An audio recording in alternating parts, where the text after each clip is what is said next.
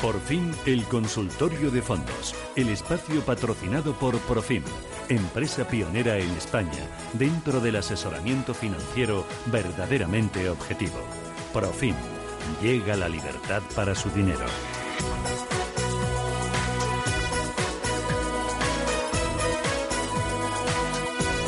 Oye, Mar, ¿a vuestros clientes les eh, ofrecéis el ETF como herramienta de, inversión y de diversificación o vosotros eh, apostáis por gestión activa 100%?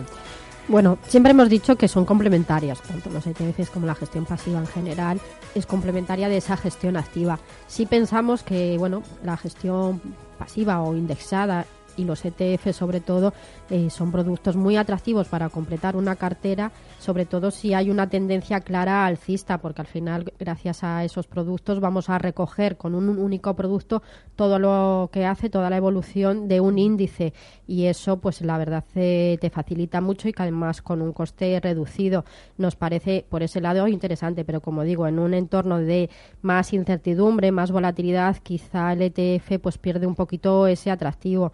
Eh, estaba el tema fiscal, es decir, los traspasos que te permiten hacer los fondos sin pasar por Hacienda, pues será un gran atractivo para el fondo frente, frente al ETF. Ahora ya algunas plataformas han anunciado que en breve ya van a poder eh, permitir a los inversores comprar ETFs y traspasarlos, eh, pensamos que eso sí que puede dar ¿no? ese espaldarazo final a los ETFs que en España pues han tardado un poquito más en hacerse un hueco. Como digo, son productos complementarios y nos gusta gestores activos y que seleccionen, sobre todo en Europa, donde hay mayor incertidumbre. En Estados Unidos, pues batir al S&P es mucho más complicado, con lo cual si te coges un ETF ligado al S&P, pues eh, vas a obtener la misma rentabilidad que el mercado americano, como digo, pues con un menor coste. Eh, tenemos un número al que ustedes pueden llamar para mandar sus mensajes de audio o de texto, es el 609-224-716 y tenemos un audio. Buenos días, Susana. Soy Javier de Madrid.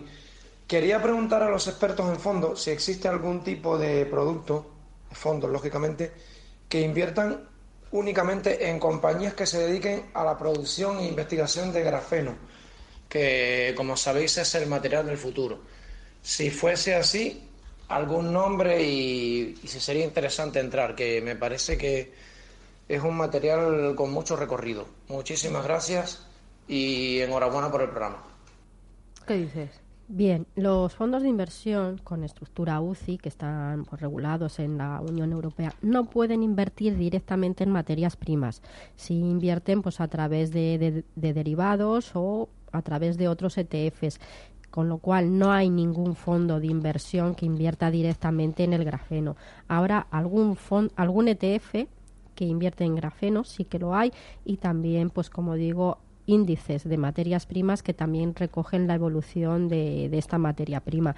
Pero lo que es un fondo de inversión como figura de fondo de inversión y como digo, como un UCIT, no, no existe ninguno que tenga pues esa materia prima como referencia, que como bien dice, es una de las materias primas del futuro, porque está además, eh, bueno, pues están las investigaciones, tienen unas características que, que son idóneas ¿no? para las nuevas tecnologías que se van desarrollando, pero como digo, todavía están en sus fases de, investigación, un poco de, producción, de extracción y de implementación en lo que es eh, la realidad. Entonces, como le decía, a través de ETFs sí es posible encontrar algún ETF de, grafeno y sobre todo pues aquellos ETFs que están ligados a los índices de materias primas tienen alguna exposición a, esta materia. Muy bien. Eh, vamos con Ismael. ¿Le tenemos? Vamos. Sí. Dígame, Ismael, buenos días. Buenos días, Susana y analista. Mm. Vamos a ver, mm, le voy a consultar sobre un fondo que lo vengo siguiendo, no todavía no he hecho nada, no, pero para ver qué me dice el analista. Eh, se llama CaixaBank Selección Tendencias. Vale, muy bien. Bueno, pues es un fondo de renta variable que lo que hace es invirtiendo tanto directamente en valores como a través de otras instituciones de inversión colectiva, eh, tomar exposición en aquellos sectores y segmentos del mercado que más eh, bueno perspectivas de crecimiento tienen a corto, a medio y a largo plazo. Es un fondo, como digo, de renta variable, con lo cual tiene, tiene su riesgo. Pensamos que no lo ha hecho mal Eh, es como muchos de los fondos que hay en el mercado y que este año además muchas casas han ido incorporando a su oferta, temáticos que, que llamamos, que lo que hacen es eso, centrarse a la hora de seleccionar los valores en aquellas temáticas o tendencias que se piensa que van a tener mayor eh, crecimiento todo el tema de la tecnología, de la inteligencia artificial, fintech, big data, eh, temas de, salud, ecológicos. Eh, nos parece un producto interesante. Dentro de una cartera diversificada no nos parece mal tener un porcentaje en esta, en esta tipología de fondos pero desde luego no sería el producto al que destinar el 100% de, de los ahorros porque tiene volatilidad. Claro. Uh eh, 91533 1851. ¿Tenemos alguno más? ¿No tenemos más? A ver si. Eh, voy a mirar ahora a ver si me escriben algún. Eh, eh, oye, duda que tengo yo. En este escenario de mercado tan, tan complicado, ¿lo mejor es un fondo de retorno absoluto para el más conservador?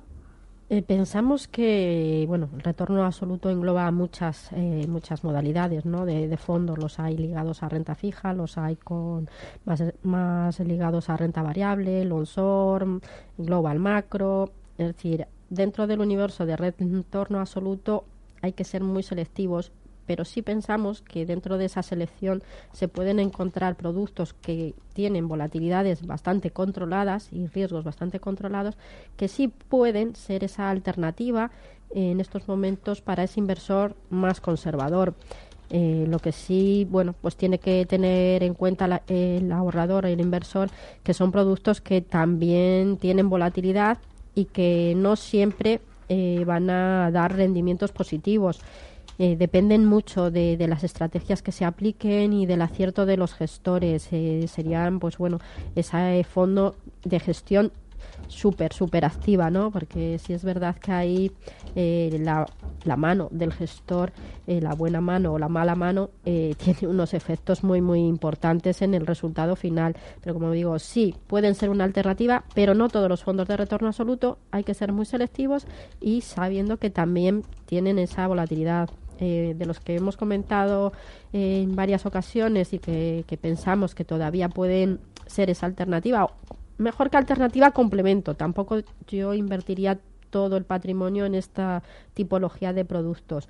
Eh, lo acompañaría con otra clase de, de, fondos, quizá con un pelín más de riesgo, pero que sean más direccionales, porque el retorno absoluto lo que tiene es que en muchas ocasiones es contrarian y eso puede generar eh, bastante insatisfacción si ves que el mercado sube y tu producto baja, aunque luego ese producto haga lo contrario cuando el mercado cae. Pero eso sí es verdad que lo debe de saber el inversor antes de entrar.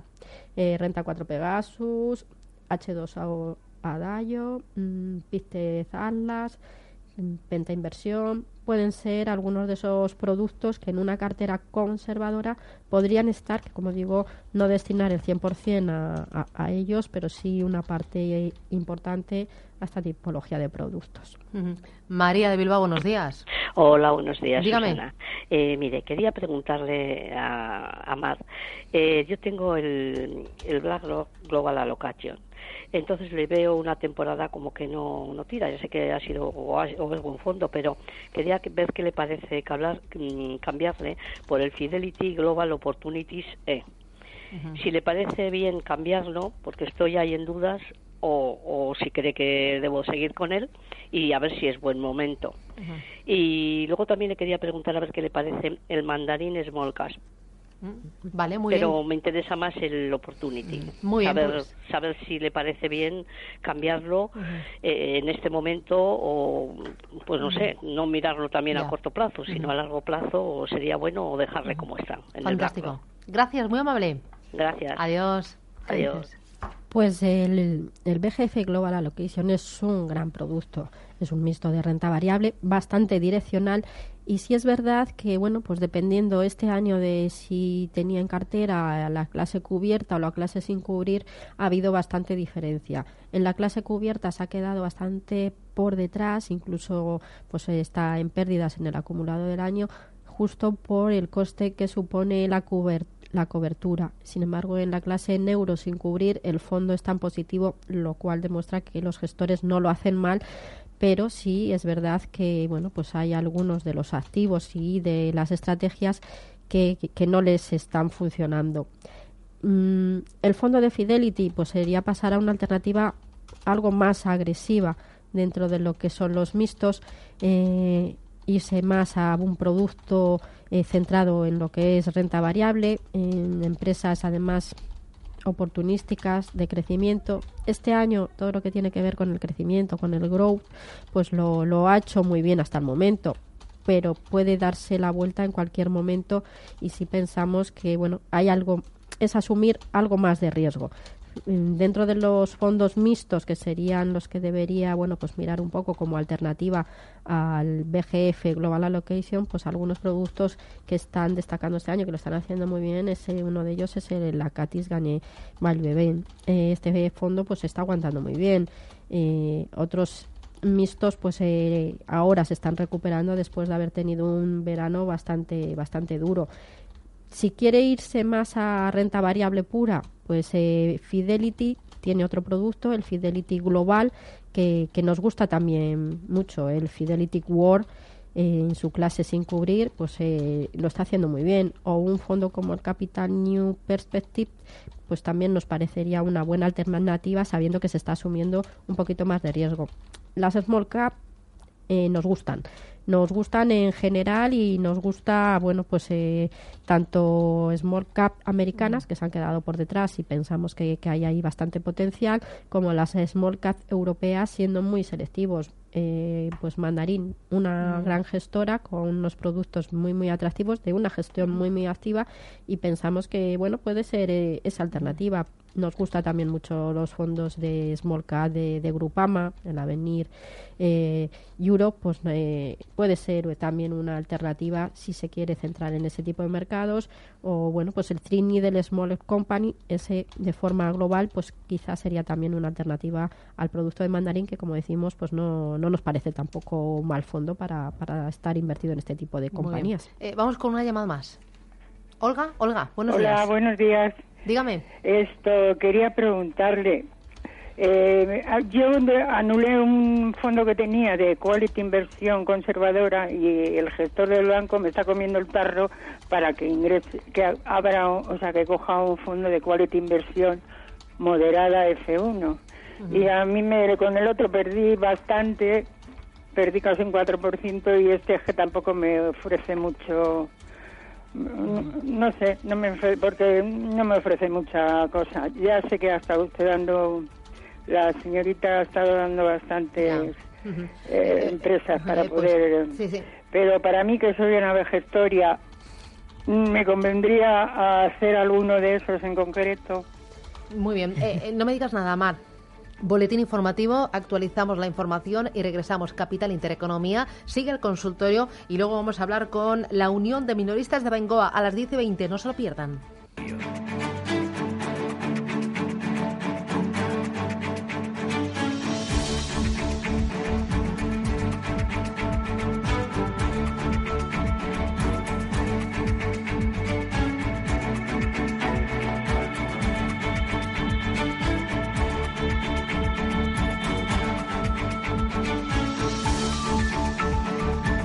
Tenías un par de preguntas ahí en la recámara, ¿no? Eh, sí, mm, teníamos a Olga, sí, a doña Olga, perdón, que bueno nos preguntaba, le estaban ofreciendo en su entidad eh, decir desde un principio que lo mejor es asesorar y no intentar colocar productos y desde luego buscar alternativas que lo sean realmente. Como bien decía doña Olga, eh, ella estaba en el, en el quality conservador y bueno, claro ejemplo de lo que está sucediendo este, este año. Todo lo que lleva de apellido conservador pues está perdiendo y este producto pues está en, en el acumulado del ejercicio con una pérdida del 1,25. Le ofrecen el quality moderada, pero es un perfil mayor de, de riesgo. Este producto invierte un porcentaje superior en renta variable. Lo primero que tiene que ver el, eh, ver el asesor si es un producto adecuado para, para doña Olga por su perfil de riesgo. No simplemente decirle, bueno, no, pues este como no da nada, ahora le vamos a, recomendar este otro. Eh, un fondo igual que el anterior, que invierte en otros fondos de inversión o en ETFs, que puede destinar hasta bueno pues un 50% a renta variable, en estos momentos estaría en torno al 48%, y que en el año lleva una rentabilidad del 0,12. Eh, ¿Compensa eh, asumir más riesgo para obtener esas rentabilidades? Yo considero que no. Entonces, bueno, dentro de las alternativas que pueda tener BBVA, eh, pienso que pueden haber otras opciones que, sin asumir excesivo riesgo, eh, tengan mejores perspectivas, porque no vemos tampoco que los mixtos moderados o los mixtos de renta fija de aquí a final de año o de aquí a 12 meses lo puedan hacer eh, bien, porque, bueno, la mayor parte de sus activos están en renta fija y ahí van a seguir sufriendo y poco les va a aportar.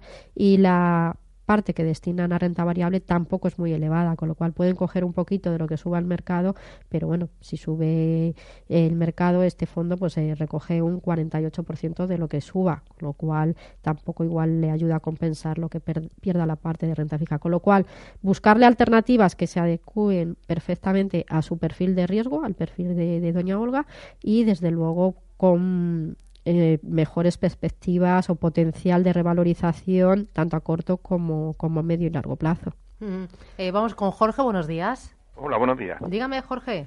Hola, mire, que la pregunta era sobre un fondo de la gestora Amundi. Mm. El fondo es eh, CAS USD AU ACC USD en dólares. Muy bien. Pues Espero por la radio. Gracias, gracias. Gracias, muy amable. ¿Qué dices más? Bien, eh, bueno, muchos muchos inversores, ahorradores se están fijando en estos momentos en todos los en todos los productos que invierten en emisiones en dólares.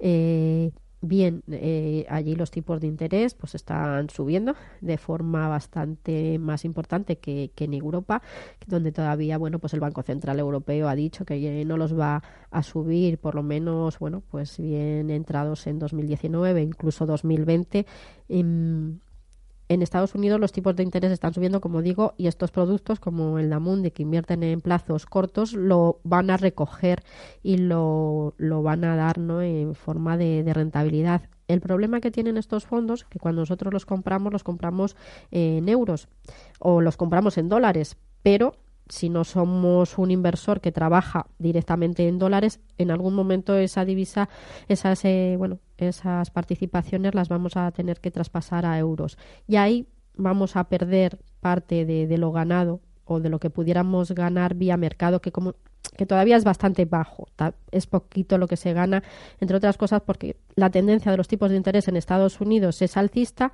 lo que hace es que si tú inviertes directamente en emisiones en renta fija y en dólares, bien, si lo haces a través de un fondo de inversión, eh, sales perjudicado por esa tendencia de subida de tipos que hace que los precios de los bonos bajen y que los precios de los fondos también bajen. Entonces, si vemos la rentabilidad que están dando monetarios y fondos de renta fija en dólares, eh, pues está el negativo entre otras cosas por eso, por el cambio de divisa y porque bueno los tipos están subiendo y eso está haciendo que bajen los precios de, y los valores liquidativos de los fondos, con lo cual pienso que es todavía pronto y puede ser un riesgo y solo interesante para aquel inversor que invierte en dólares directamente y no tiene que cambiarlos a euros. Muy bien, pues Mar Barrero, Profim, gracias por acompañarnos, que tengas un buen día y nos vemos la semana que viene.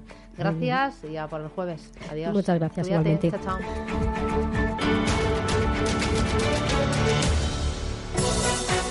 Está claro. Las recomendaciones de Profim funcionan y nuestros clientes lo saben, porque somos objetivos y transparentes en nuestra labor de asesoramiento financiero. Profim, libertad para su dinero. Llame al 91 521 1125.